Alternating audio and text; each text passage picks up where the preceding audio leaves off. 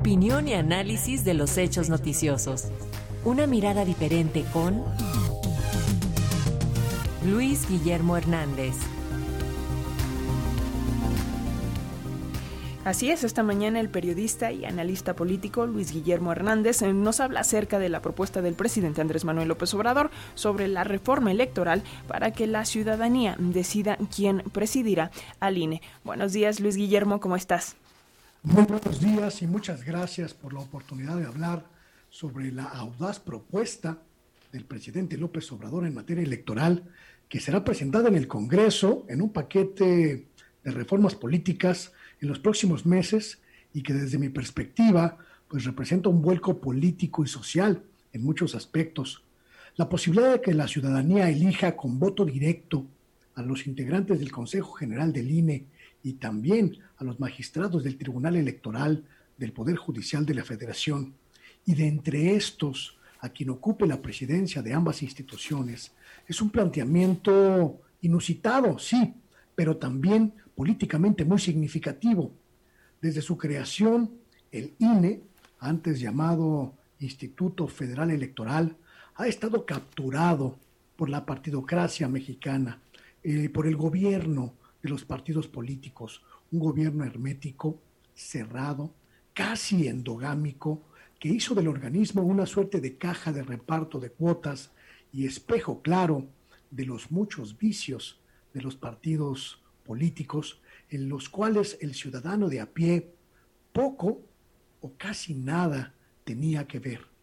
Al INE han llegado personas ciudadanas, sí, pero siempre ligadas de algún modo, de alguna manera, a los partidos políticos del PRI, del PAN, del PRD.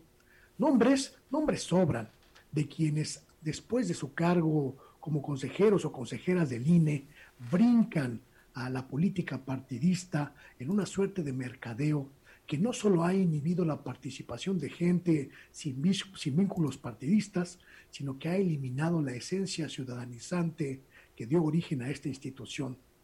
La propuesta presidencial, adelantada por el presidente López Obrador en una conferencia matutina de esta semana, apuesta por un regreso al origen, que ciudadanos comunes y corrientes puedan acceder a los cargos de consejero electoral y que de esa plantilla votada mediante sufragio efectivo sea presidente o presidenta del instituto quien reciba más votos.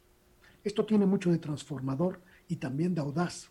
Significa, en términos muy llanos, un verdadero peligro para los partidos políticos que durante años han impuesto un control sobre este y otros organismos, porque supone, supone el fin de su coto de poder. Y también puede introducir al ciudadano de a pie en la gestión del acto más trascendental de nuestra democracia, cuidar los votos.